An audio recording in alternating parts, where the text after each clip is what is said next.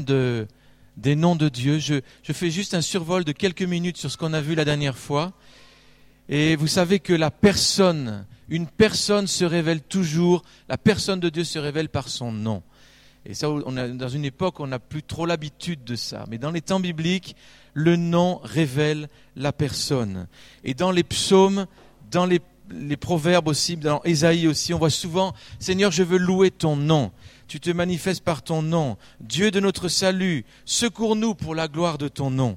On avait vu ça que connaître le nom de Dieu, eh bien, c'est connaître la personne. Chaque fois que Dieu se révèle, c'est au travers d'un nom.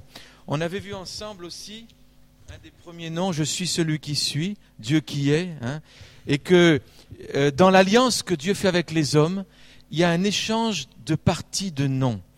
Et Dieu, quand il a fait alliance avec nous, il y a, de lui qui est dedans. Il, nous a, il s'est donné à nous. Et en même temps, on se donne à lui. Et ça se faisait très, Abraham qui devient Abraham. Le ministère de Jésus, Jean 17, ça a été, je leur ai fait connaître ton nom.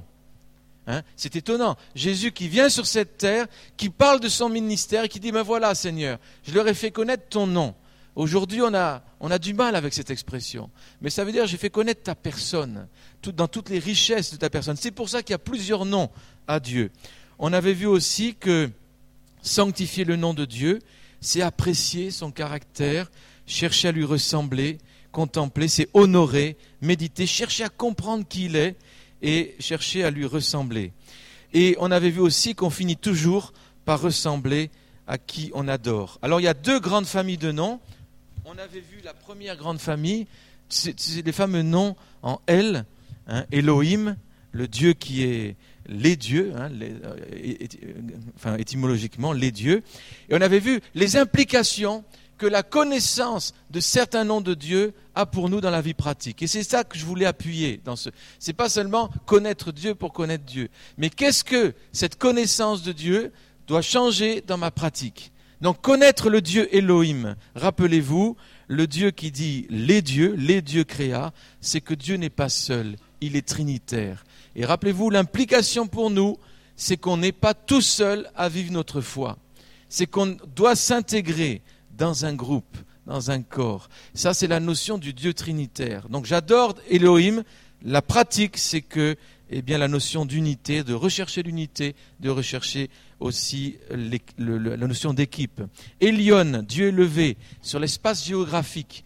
Et Elion, quand on adore Dieu Elion, rappelez-vous, on avait dit, on adore celui qui nous a dit, faites de toutes les nations des disciples. Et c'est pour ça le fait qu'on ait des drapeaux dans l'église, c'est pas seulement pour faire une décoration, mais c'est parce qu'on a compris que Dieu, c'est le Dieu Elion, c'est le Dieu des nations, c'est le Dieu qui aime les nations et qui veut faire de chacune de ces maisons une maison de prière pour les nations.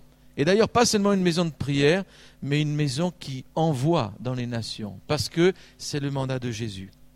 Donc, adorer Elion. El Shaddai, le Dieu qui a, le Dieu nourricier, le Dieu aux mamelles pleines, le Dieu qui est entier, qui est plein de richesses.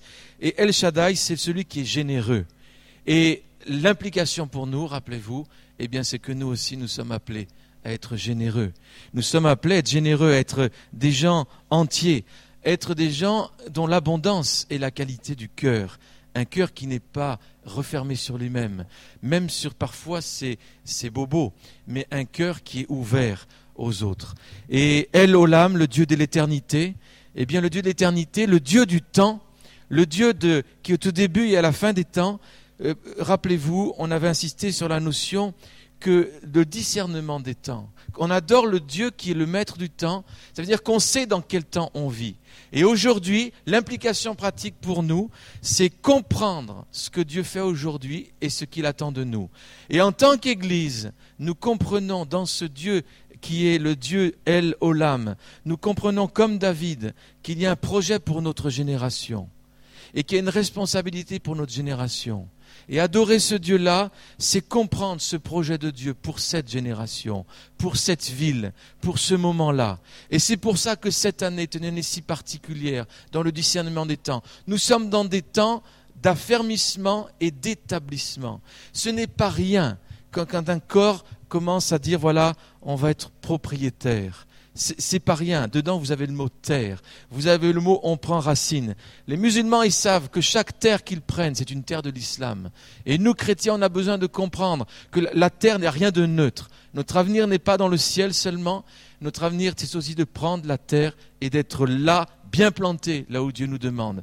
C'est pour ça que c'est ce qui se passe dans ces semaines, dans ce mois de novembre et ce mois de décembre. Ce sont des temps tout à fait particuliers. Ce sont depuis, de préparer depuis des années depuis des années, Dieu nous a dit, je vais vous planter là. Et Dieu est en train de planter. Il faut comprendre qu'on est dans ces temps-là. Et parfois, ça peut paraître un peu long pour certains, mais c'est des temps tellement importants. Ensuite, euh, Roy, le Dieu qui me voit. Il me voit partout. C'est le Dieu qui me voit, c'est le Dieu qui me connaît parfaitement, qui me voit tel que je suis. Et ça m'inspire quoi? Eh bien, ça m'inspire aussi, eh bien, quand Dieu me voit moi dans ma misère, eh bien, et pourtant, il fait de moi un fils et une fille. Quand je vois les autres, et la misère parfois des autres, je dois aussi voir comme Dieu voit, c'est-à-dire m'apprendre à voir mes frères et sœurs sans juger, comme Dieu qui me voit et qui ne me juge pas. Elkana, le Dieu qui est jaloux.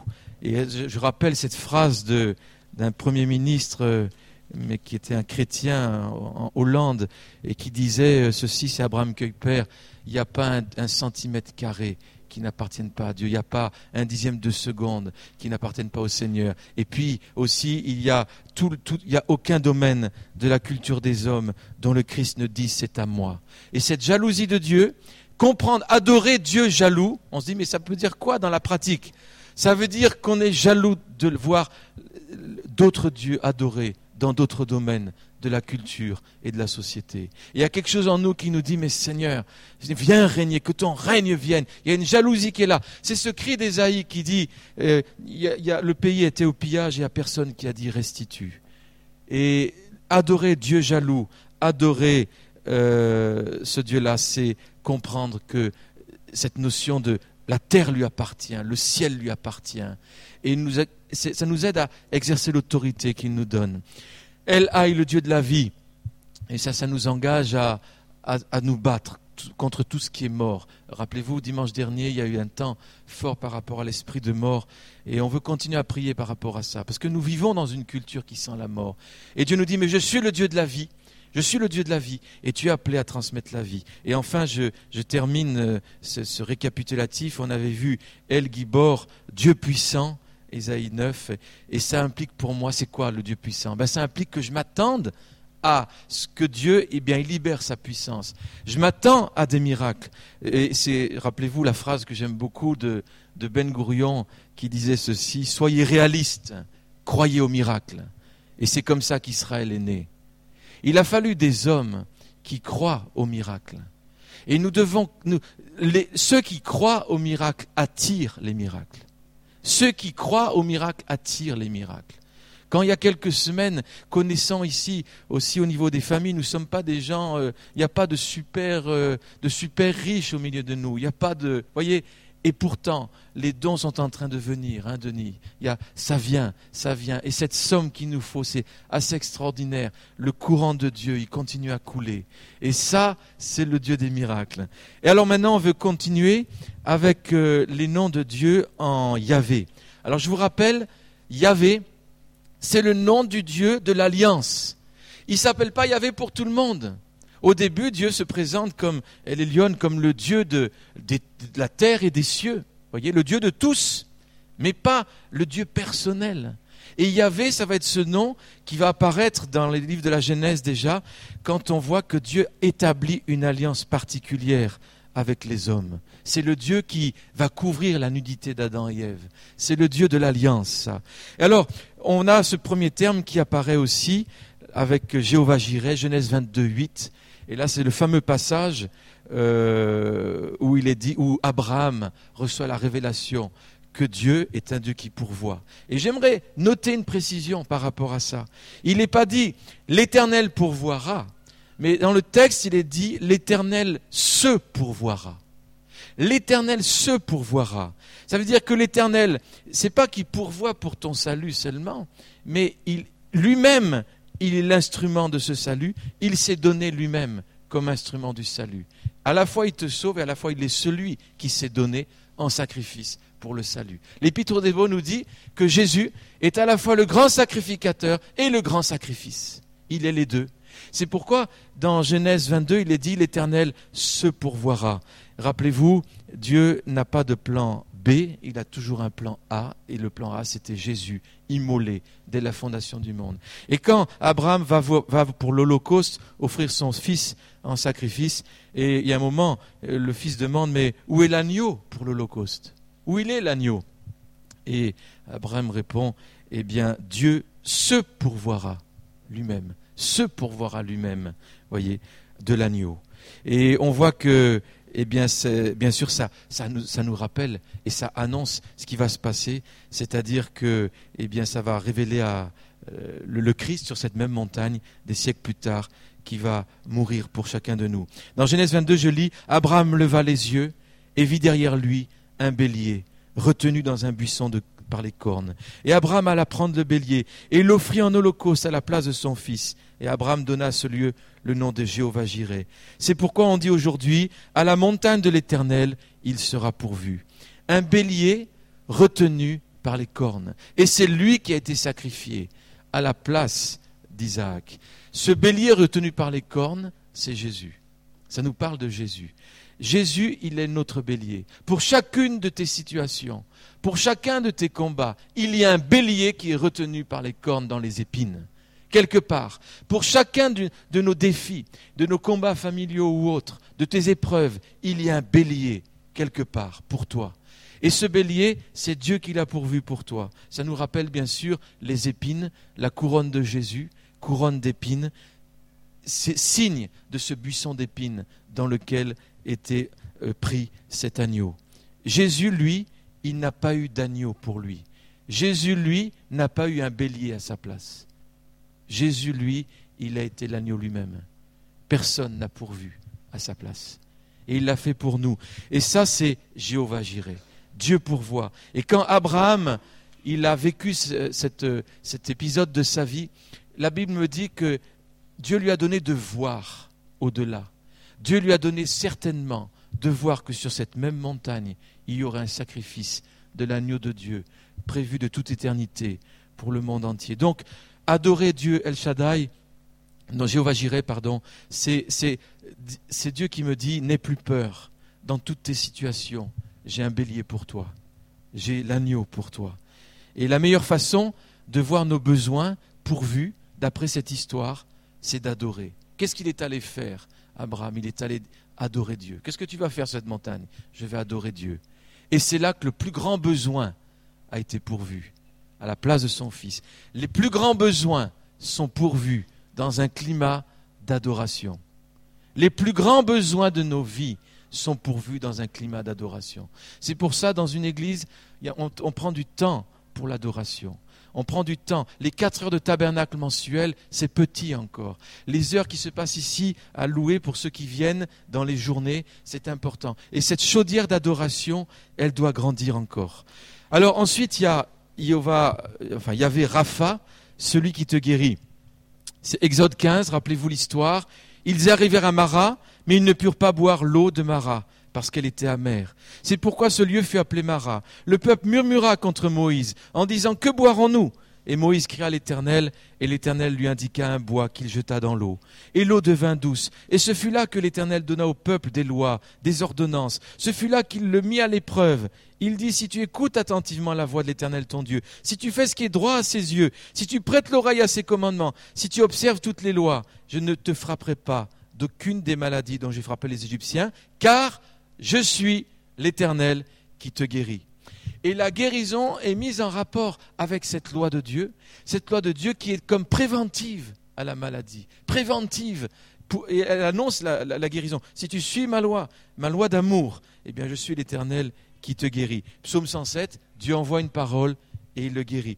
Donc, Yahvé Rapha, celui qui nous guérit. Et nous croyons en cette guérison. Et c'est pourquoi, comme disait parfois Nadine quand elle enseignait là-dessus, ça s'entraîne. C'est un muscle de la foi, le domaine de la guérison, qui doit s'entraîner.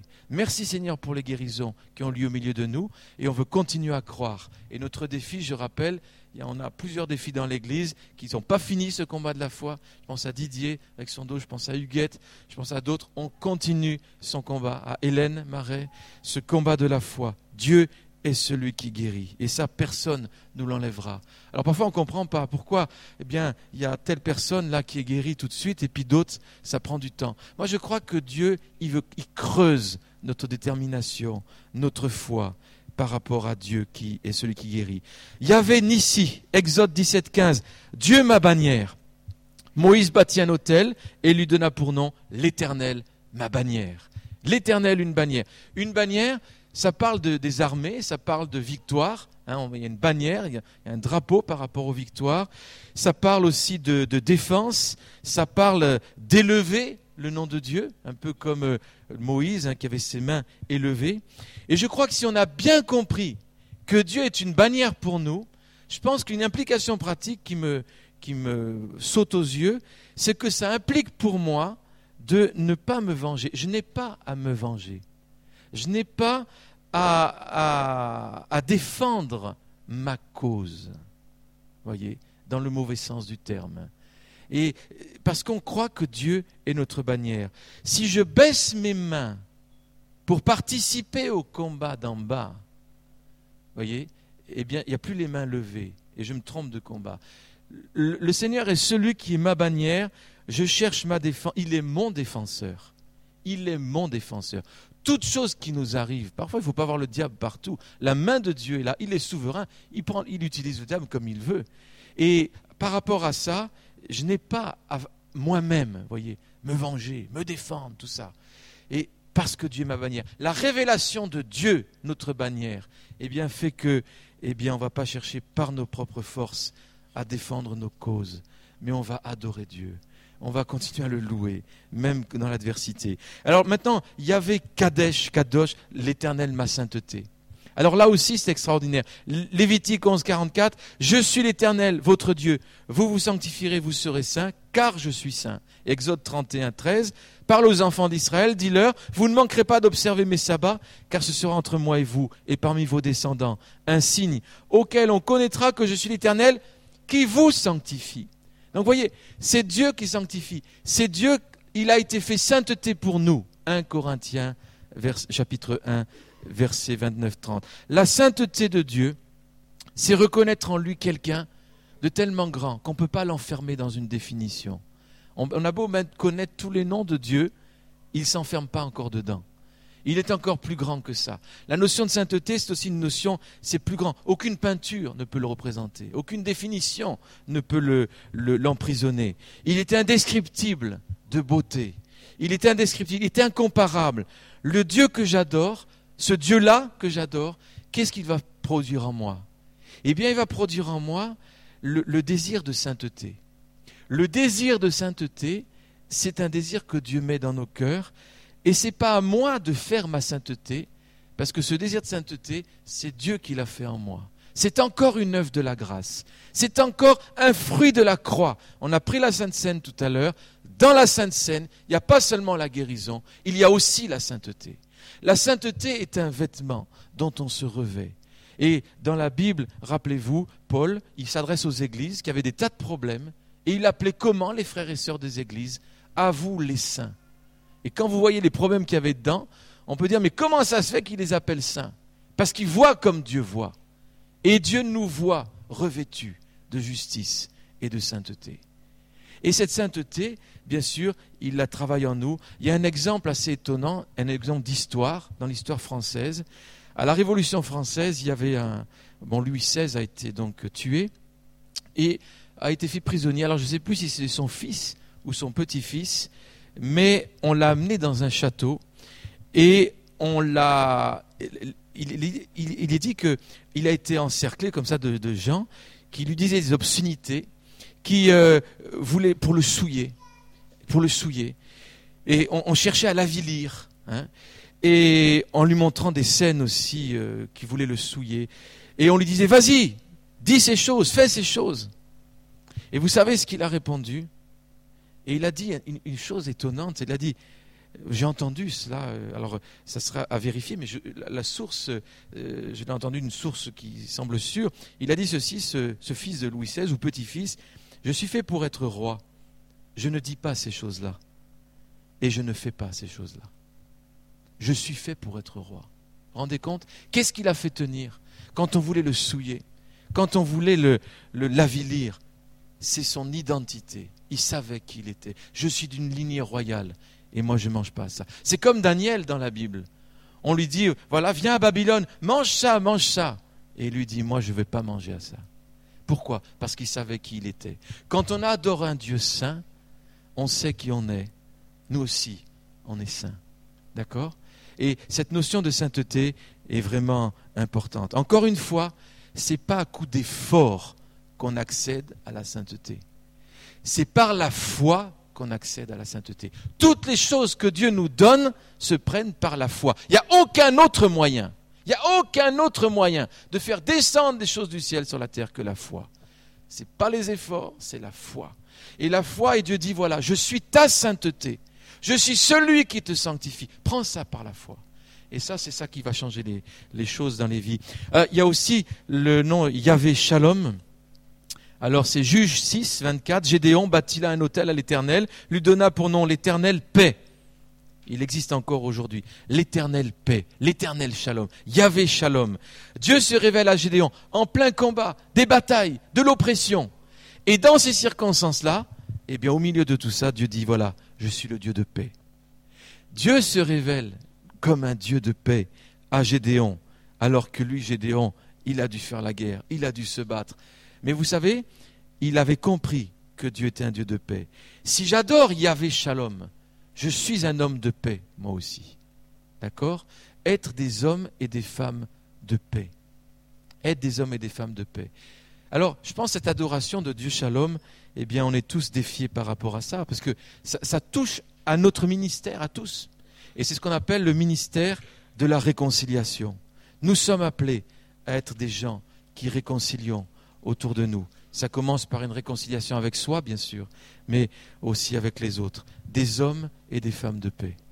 Et moi, je, une des prières, c'est que, au milieu de nous, le parfum que l'on transmet ici, malgré le fait que on, combatte, on loue, parfois on sait être agressif dans les choses de l'esprit, mais je crois qu'au-delà de tout ça, aussi Dieu veut se faire connaître comme un Dieu de paix.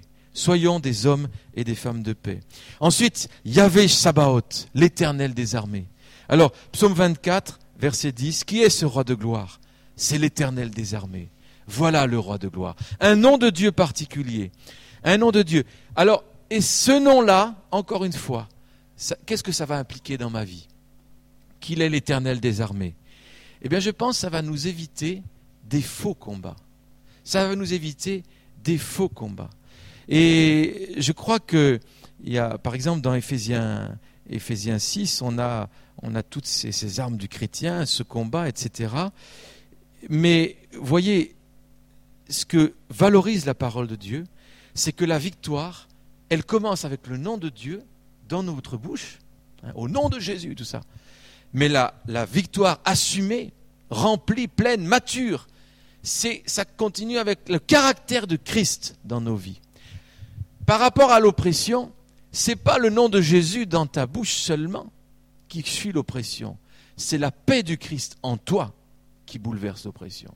C'est le caractère du Christ qui est la plus grande des armes spirituelles, beaucoup plus que ce qu'on prononce des lèvres.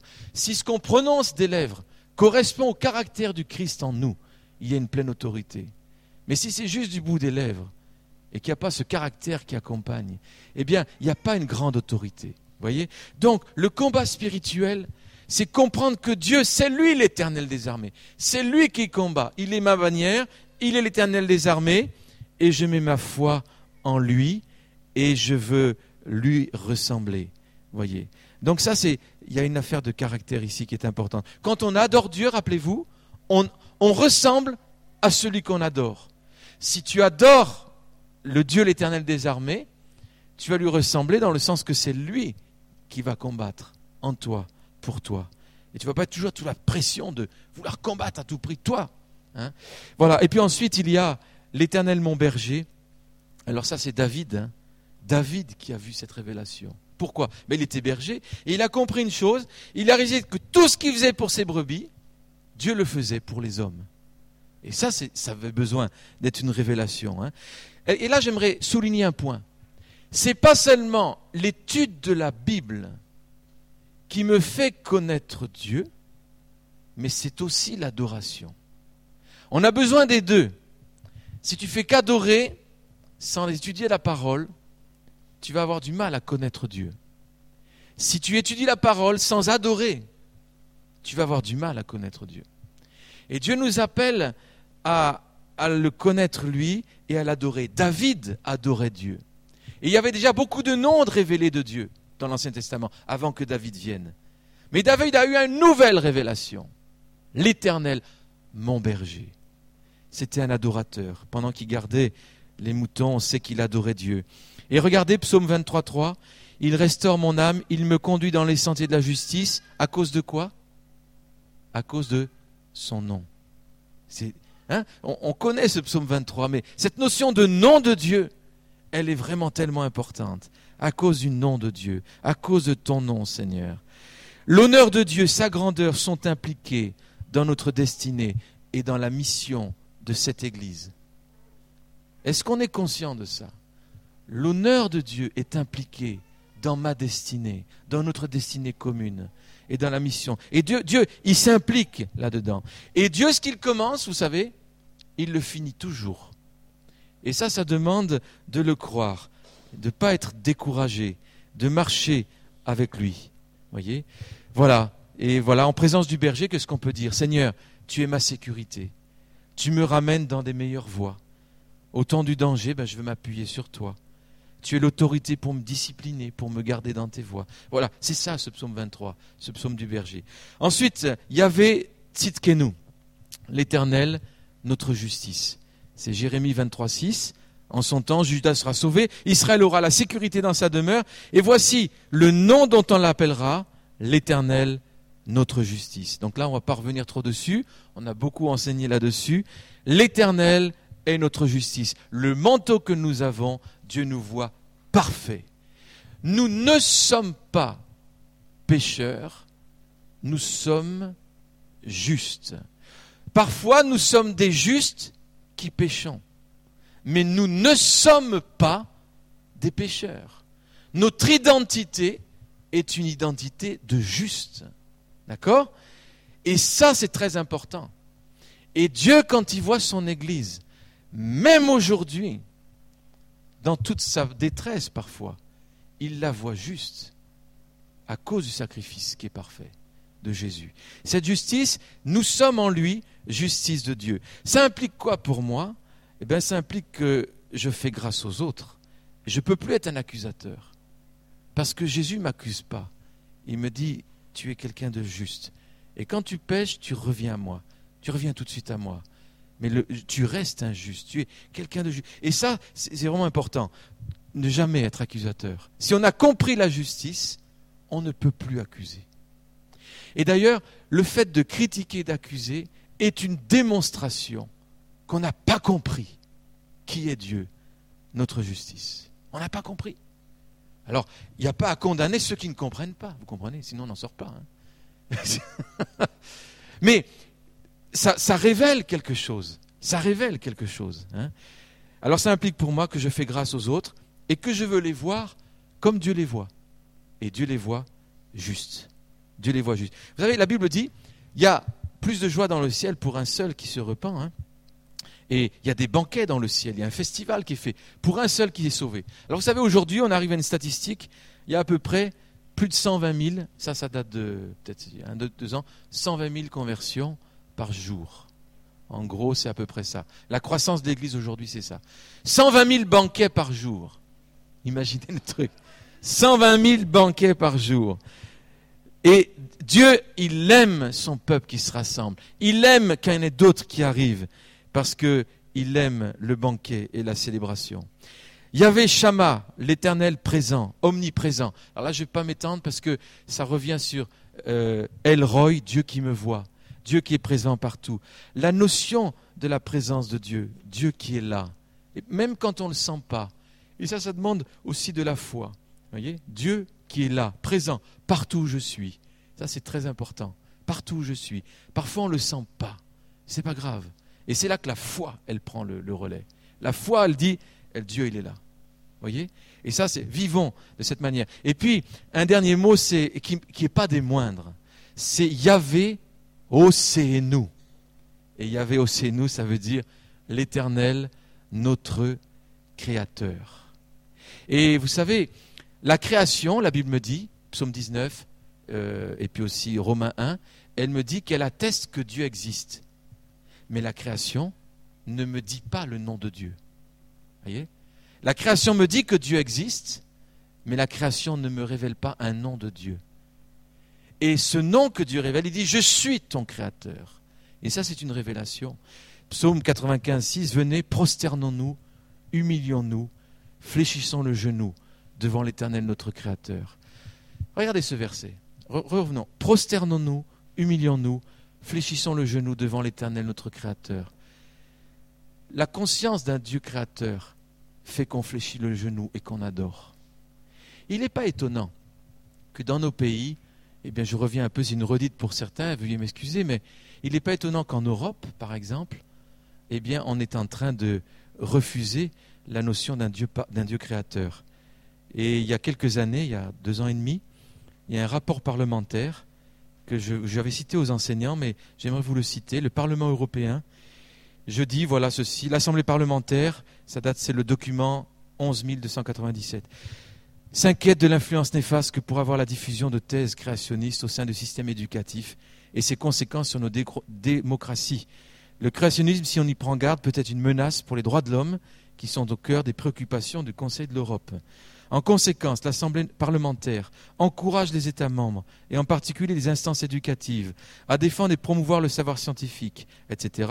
Et j'arrive au dernier, euh, dernier article, à s'opposer fermement à l'enseignement du créationnisme en tant que discipline scientifique, au même titre que la théorie de l'évolution, par la théorie, etc. Donc ils disent, voilà, on doit s'opposer absolument à ce que la notion d'un Dieu créateur soit enseignée dans un cadre scientifique ça veut dire que dans un cadre non scientifique, c'est-à-dire faux, hein, dans un cadre de religion, dans le cadre des cours de Bible, tu peux parler d'un Dieu créateur, ça va gêner personne. Si tu commences à dire, moi je crois en un Dieu créateur qui a créé les cieux et la terre, et je crois que c'est vrai, à ce moment-là, tu te mets à dos pas mal de monde. Pourquoi dans toutes nos écoles, en France et universités, il y a absolument beaucoup de notions sont en vogue, sauf la notion d'un Dieu créateur? Donc si on adore un Dieu créateur en tant que chrétien, si vraiment on adore ce Dieu créateur, on ne va pas pouvoir faire autrement qu'enseigner un Dieu créateur. On ne va pas pouvoir se contenter d'écoles et d'universités où Dieu créateur est rejeté. On ne peut pas. Si vraiment on adore Dieu créateur, on ne peut pas supporter qu'il ne soit pas adoré comme tel dans les structures de formation. Et ça, c'est les implications directes. Un, homme de Dieu qui s'appelait Cornelius Van Til disait Il y en a beaucoup qui, croyant en la Bible du début à la fin, croient aussi en la création. Il y en a aussi beaucoup qui sont prêts à défendre l'idée de création contre l'idée d'évolution. Mais leur combat a essentiellement un but d'ordre sotériologique, c'est-à-dire l'ordre du salut. Ils savent que le salut en Jésus-Christ présuppose la création par Dieu. Mais ils ne voient pas le besoin de combattre le concept de création en vue d'assurer un fondement pour une authentique culture chrétienne.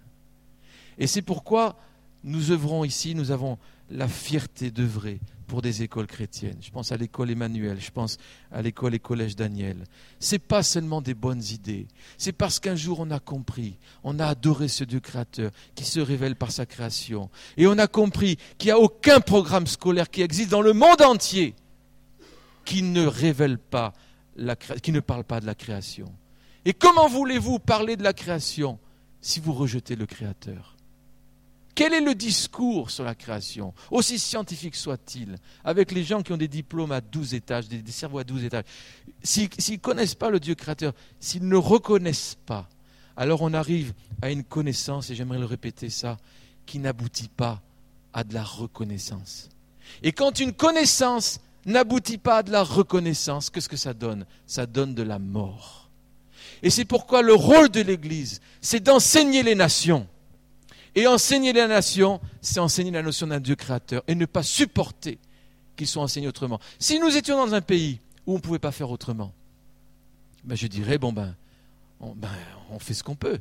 Vous prenez les pays du, Maghreb, par exemple, les chrétiens du Maghreb, leurs enfants sont dans des écoles où on leur apprend l'islam, les, théories de l'islam et tout ça, comment on s'occupe des morts et tout ça.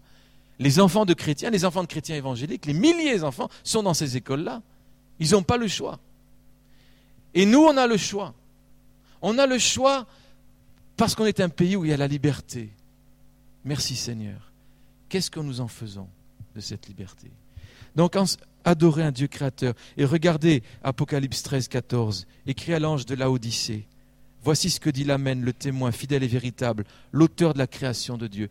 Vous marquez, dans l'Apocalypse, dans les différentes églises auxquelles Dieu s'adresse, il donne la clé du problème en début de la lettre. Donc, à chaque église, il dit voilà, à celui, au, vainqueur, bien voilà. Donc, chaque fois, vous avez une caractéristique de Jésus en début des lettres qui est la réponse pour régler le problème de la situation de l'église. L'église de la Odyssée, qui est considérée par la plupart des commentateurs comme l'église des derniers temps aussi, eh bien, il est dit enfin l'Église des derniers temps, il y a, l'Église qui se lève, hein, sans tâche ni ride, et puis il y a aussi une Église qui apostate. Mais regardez le problème. Euh, Dieu se présente comme l'auteur de la création de Dieu. Or, depuis un siècle, on refuse la notion d'un Dieu créateur dans toutes les structures de formation. Et ça, vous croyez que ça n'a pas une influence sur l'Église? Mais bien sûr que si. Bien sûr que si. Et cet esprit de la Odyssée est entretenu par cette culture qui refuse la notion d'un Dieu créateur. Alors vous allez me dire, mais ça suffit que nos enfants, ils connaissent que Dieu est créateur, point barre. Mais connaître Dieu créateur, c'est le reconnaître dans toutes ses œuvres de la création. Que ce soit l'histoire, que ce soit la géographie, que ce soit la science et vie de la terre, etc. C'est ça, adorer Dieu comme créateur.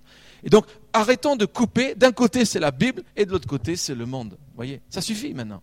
Et Dieu dit, tu vas m'adorer en vérité, et tu vas, briser cet esprit de la Odyssée en, adorant l'auteur de la création. Et je rappelle quelque chose que je dis souvent. Si on reconnaît que Dieu est l'auteur de la création, qu'est-ce qui se passe dans l'esprit? Il se passe qu'il y a une autorité qui vient. Le, mot français autorité vient du mot auteur. Avoir de l'autorité, c'est reconnaître l'auteur. Donc, reconnaître l'auteur de la création, ça libère l'autorité pour enseigner. Quelle autorité a-t-on pour enseigner si on refuse de reconnaître l'auteur de la création? C'est pour ça qu'aujourd'hui, il n'y a plus d'autorité exercée, les, ou, difficilement, la vraie autorité. Une autorité, c'est-à-dire la vraie autorité, c'est une autorité qui transforme les vies. Toute autre autorité n'est pas une vraie autorité. L'autorité, l'étymologie, ça veut dire faire croître, faire croître. Et nous sommes appelés à la croissance pour cette génération. Voyez, donc, l'alliance de Dieu avec la création, signifie qu'il n'y a aucun sujet d'un programme quelconque qui ne peut proprement être étudié sans référence à Dieu. Adorer Dieu créateur, ça va jusque-là, mes amis. Les implications. Donc, voyez, pour chaque nom de Dieu, il y a des sacrées implications. On peut se contenter de connaître et de réciter même les noms de Dieu. Mais si on n'a pas compris les implications pratiques, alors je dirais, quelque part, l'adoration, elle tourne un peu dans le vide. Une adoration, elle nous transforme toujours à l'image de celui qu'on adore. Alors voilà, on va pas aller beaucoup plus loin. Il y a d'autres noms dans la Bible. Il y a par exemple Abraham qui, qui parle de Dieu comme Adonai, comme maître, comme Seigneur. Euh, on va retrouver ça dans le, Nouveau Testament, avec les disciples qui vont parler de Jésus comme Rabouni, le rabbi, le maître. Hein. Et Jésus qui dit, vous m'appelez Seigneur, Seigneur, vous ne faites pas ce que je vous dis. Donc Adonai, adorer Dieu Adonai, c'est, faire ce qu'il nous dit. Hein. On a aussi les notions de Dieu qui est le Saint, Dieu qui est un Père, Dieu qui est Abba. Et vous avez aussi euh, la notion de Dieu qui est juge, Genèse 18. Alors là, ce n'est pas des noms de Dieu, mais c'est comme des caractères. Par exemple, celui qui juge toute la terre n'exercerait-il pas la justice? Donc, euh, le notion de Dieu juge, elle existe dans la Bible aussi. Vous avez la notion de Dieu roi, Jérémie 10, verset 7 qui ne te craindrait, roi des nations hein? Dieu de toute chair, Jérémie 32, 27. Bien-aimé, Ésaïe 5, 1. Dieu de mon salut, Psaume 18, 47. Et puis alors vous avez toutes les métaphores, et là on va pas y aller. Juste en bref, le rocher, le roc, la forteresse, la force, le bouclier, le soleil, le refuge, un sauveur, un héros, la source, la rosée. Tout ça, c'est des noms de Dieu dans la Bible. Et tout ça nous montre quelque chose de lui. Et je termine en rappelant cette histoire extraordinaire de, de Jacob. Et Dieu a changé son nom. Il a lutté avec Dieu, nous dit la Bible. Genèse chapitre 32, verset 29. Jacob demeura seul. Alors un homme lutta avec lui jusqu'au lever de l'aurore. Et voyant qu'il ne pouvait le vaincre, cet homme le frappa à l'emboîture de la hanche. Et l'emboîture de la hanche de Jacob se démit pendant qu'il luttait avec lui. Et il dit, Laisse-moi aller, car l'aurore se lève. Et Jacob répondit, Je ne te laisserai point aller que tu ne m'aies béni. Et il lui dit, Quel est ton nom? Il répondit Jacob. Alors là, le nom, Jacob, ça veut dire le tortueux. Hein le tortueux, celui qui... Et il s'est avoué comme ça. Quel est ton nom? Dieu nous demande toujours, c'est quoi ton nom véritable hein? Et Abraham, il a testé, l'épreuve, elle teste pour voir quel est notre nom véritable. Et pas pour nous condamner, mais pour nous en mettre un nouveau. Et alors là, Jacob répondit, euh, je ne te laisserai pas. Quel est ton nom? Je suis Jacob. Il dit encore, ton nom ne sera plus Jacob, mais tu seras appelé Israël, vainqueur, hein, car tu as lutté avec Dieu et avec des hommes, et tu as été vainqueur. Et Jacob l'interrogea en disant, fais-moi, je te prie, connaître ton nom. Il répondit, pourquoi me demandes-tu mon nom? Et il le bénit là. Et nous avons dans cette histoire le changement de nom d'un homme qui s'est attaché à Dieu. Et chaque fois qu'on s'attache à Dieu, et c'est parfois, ça demande une détermination, ça demande de ne pas lâcher, ça demande de ne pas lâcher. Et il y en a certains à qui Dieu dit ce matin, ne lâche pas, ne lâche pas. C'est pas le moment. L'ennemi est vraiment, nous décourager parfois et nous dire bon maintenant ça suffit, tu vois, il n'y a rien qui change, il faut lâcher. Ne lâche pas jusqu'à ce que Dieu t'ait béni. Dieu t'a déjà béni, mais la manifestation de la bénédiction, elle veut venir dans chacune de nos vies. Et voilà l'histoire de Jacob, son nom transformé. Donc que Dieu continue à transformer notre nom avec tous ces noms qu'on a vus. Et voyez, là, il y a de la palette dans l'adoration. Et je pense que la compréhension de ces noms de Dieu doit diversifier les couleurs de notre adoration et les expressions de notre adoration. Vous voyez? Donc, je, dis ça au niveau des adorateurs et des chantres. Je suis convaincu que si on médite sur ces noms de Dieu, on va avoir une diversité dans l'adoration qu'on n'a jamais vue avant. On a, dans notre adoration actuellement, il est bien évident qu'on sent certaines révélations fortes que Dieu nous a données. Mais je crois que Dieu va aller encore bien au-delà, encore bien au-delà. Seigneur, merci pour euh, ton nom, Seigneur. Merci pour tous ces noms qui nous montrent qui tu es. Et pas seulement qui nous montrent qui tu es, mais qui nous montrent comment nous pouvons marcher avec toi, Seigneur. Merci pour ce, ce Dieu, Yahvé, créateur. Merci pour ce Dieu de paix. Merci pour ce Dieu de bannir l'éternel des armées. Merci pour ces noms qui nous transforment, Seigneur. Je te prie que l'adoration continue de monter, parce que ceux qui adorent reçoivent la révélation de qui tu es. Et comme Marie qui a adoré, qui a essuyé les pieds de Jésus, elle a été la seule parmi, même pas les disciples avaient vu ça, mais elle a vu, elle, que c'était bientôt pour la sépulture de Jésus. Elle était la seule à avoir compris la mission de Jésus, parce qu'elle adorait. Et Seigneur, nous voulons être une église qui continuons d'adorer, Seigneur, d'adorer les noms de Dieu, afin que ces noms soient, deviennent nos noms, Seigneur, afin que ces noms deviennent les noms et les parfums que tu as pour cette église, pour cette assemblée et pour l'église de France. Seigneur, nous te le demandons dans le nom de Jésus.